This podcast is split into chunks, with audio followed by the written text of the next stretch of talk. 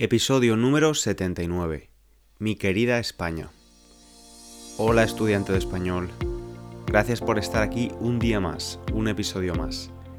Este mes de enero han llegado muchos nuevos oyentes al podcast, así que creo que es una buena oportunidad para hacer una pequeña presentación de quiénes somos, quiénes forman la comunidad de Spanish Language Coach. En pocas palabras, somos un grupo de personas, la mayoría estudiantes de español, a los que les interesa no solo conocer y mejorar el idioma, sino también acercarse más a la cultura y al estilo de vida de España. Y también aprender sobre temas relevantes para todos y hacerlo en español. El objetivo de este podcast es ayudar a los estudiantes de nivel intermedio a mejorar su comprensión, pero sobre todo a que se den cuenta de que no necesitas tener un nivel avanzado de español para hablar de temas aparentemente complejos como la economía, la sociología, la salud o las noticias de actualidad. Para conseguir este objetivo, además de escuchar los episodios, puedes leer de forma gratuita las transcripciones y usar las flashcards de vocabulario, una forma muy efectiva de retener nuevas palabras y expresiones. Puedes acceder a estos recursos en la página web www.spanishlanguagecoach.com. También puedes encontrar más contenido en YouTube e Instagram con el mismo nombre, Spanish Language Coach. Estoy preparando, por cierto, nuevos vídeos para YouTube en las próximas semanas. Y bueno, se me olvidaba presentarme. Mi nombre es César, soy profesor de español y aunque soy de España, vivo en Londres, Inglaterra, desde hace algunos años. Vale, ya tenemos a los nuevos oyentes informados de todo. Ahora sí, empezamos con el episodio de hoy. Mi querida España, esta España viva, esta España muerta, de tu santa siesta, ahora te despiertan versos de poetas. ¿Dónde están tus ojos? ¿Dónde están tus manos? ¿Dónde tu cabeza? Mi querida España, esta España nueva, esta España vieja, de las alas quietas, de las vendas negras sobre carne abierta. ¿Quién pasó tu hambre? ¿Quién bebió tu sangre cuando estaba seca? Mi querida España, esta España en dudas, esta España ciega, pueblo de palabra y de piel amarga, dulce tu promesa. Quiero ser tu tierra, quiero ser tu hierba, cuando yo me muera. Los versos que te acabo de leer pertenecen a una canción del año 1975 de la cantante española Cecilia, titulada Mi querida España. Sin embargo, si buscas la canción en Internet, la letra será diferente. Lo que te he leído es la letra original de la canción antes de que la censura franquista hiciera cambiar algunos de los versos. La mayoría de españoles no saben esto, por cierto. Es una canción muy famosa pero yo no sabía que había sido censurada hasta que empecé a preparar este episodio. Los versos más controvertidos eran estos. Esta España viva, esta España muerta, esta España nueva, esta España vieja, esta España en dudas, esta España ciega. Los censores, las personas encargadas de poner en práctica la censura, decidieron cambiarlos por esta España mía, esta España nuestra. La canción habla de la España de los años 70, del final del franquismo, y es una crítica a la sociedad de la época. Una crítica sutil, pero una crítica. Por eso la censura tuvo que eliminar las partes que eran más negativas. Al mismo tiempo, cuando escuchas la canción, también puedes percibir un cariño profundo hacia España. Es una canción algo agridulce y que a mí personalmente me emociona bastante. La verdad es que te recomiendo cualquier canción de Cecilia si tienes interés por la música española de los 70.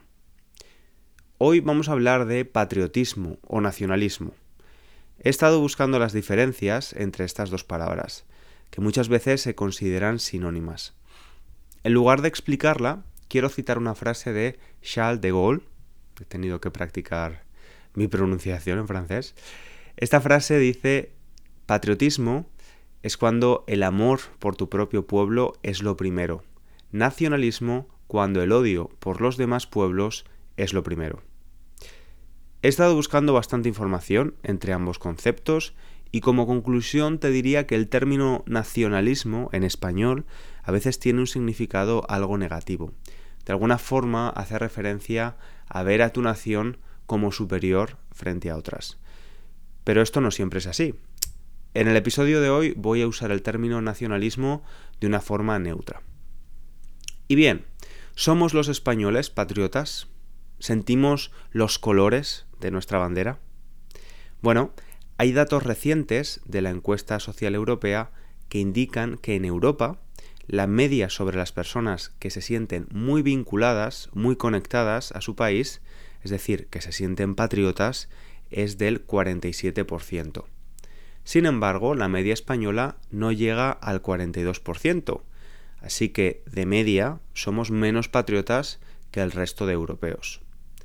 Dentro de Europa parece que en los Países Bajos es donde encontramos un sentimiento patriótico menor, con un 18%, y en el polo opuesto están Dinamarca y Chipre que rondan el 64%. Pero ¿es igual este sentimiento en todo el territorio español? ¿En todo el país?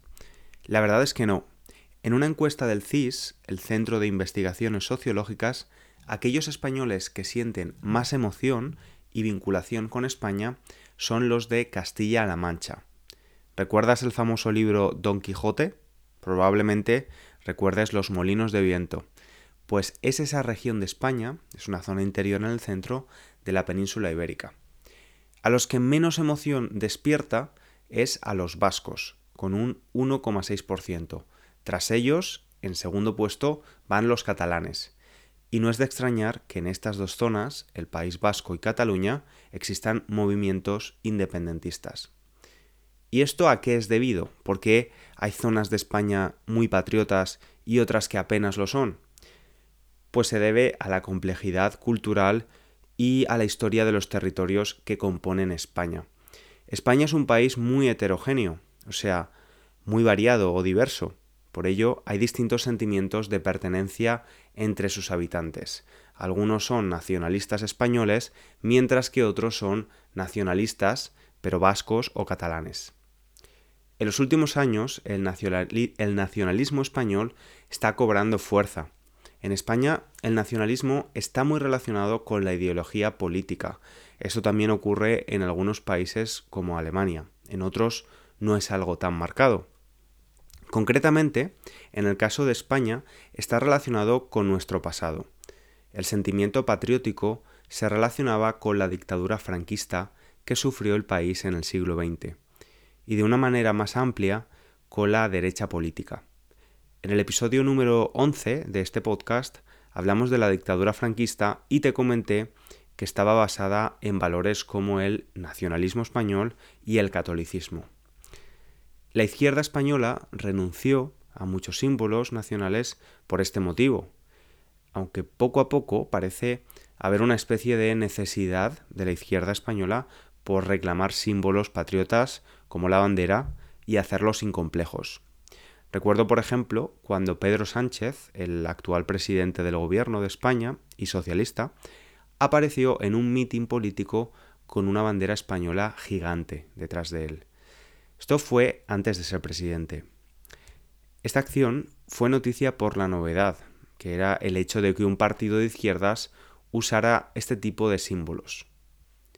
Además, probablemente hayas oído hablar sobre la reclamación de independencia de algunas de las regiones que componen hoy por hoy España, tales como Cataluña o País Vasco.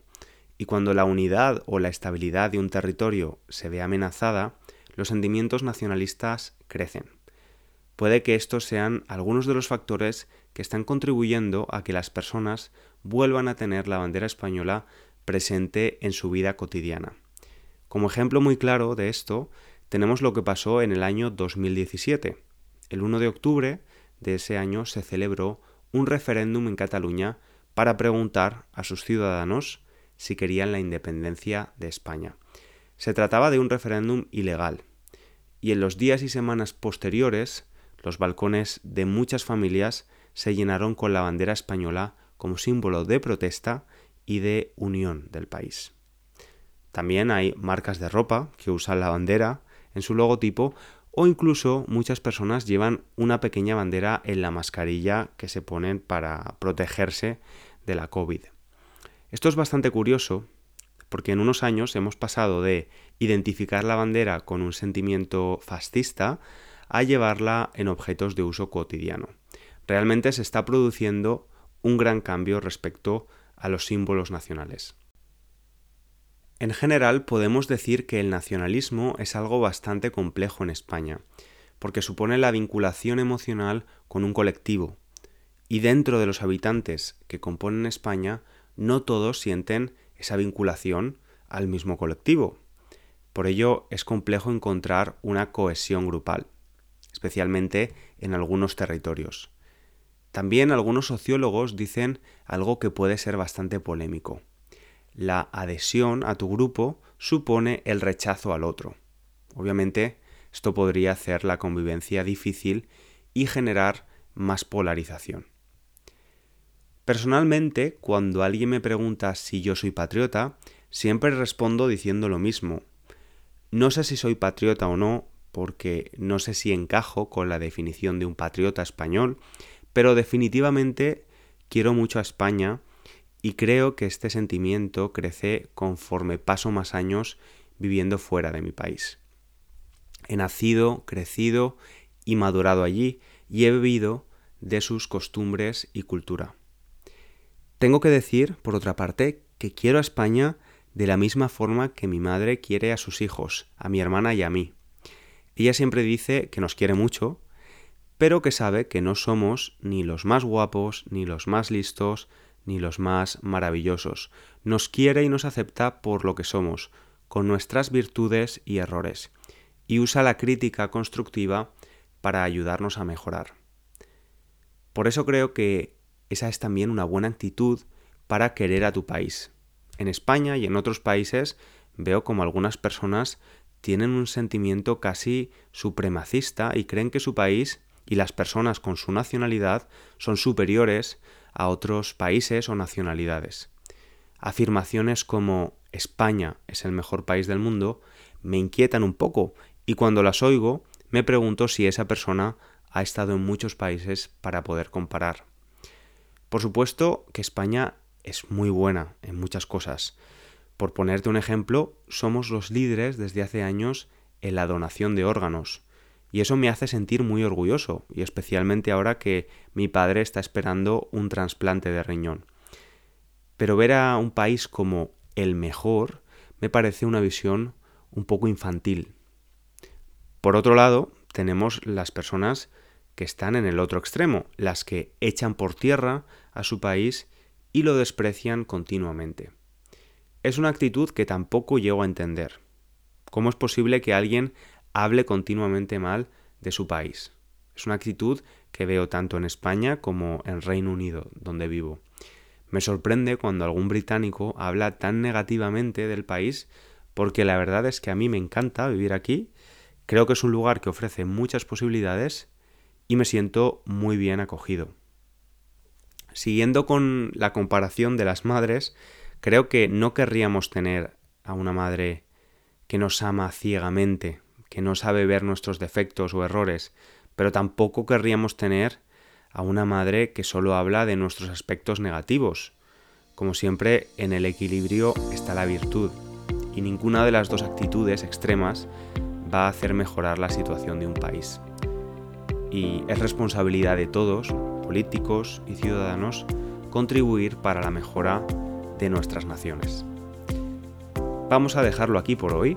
Si has disfrutado del episodio, recuerda que la mejor forma de asegurar la continuidad del podcast es dejando un pequeño comentario en iTunes o si lo escuchas desde Spotify, dejando unas estrellas a modo de valoración.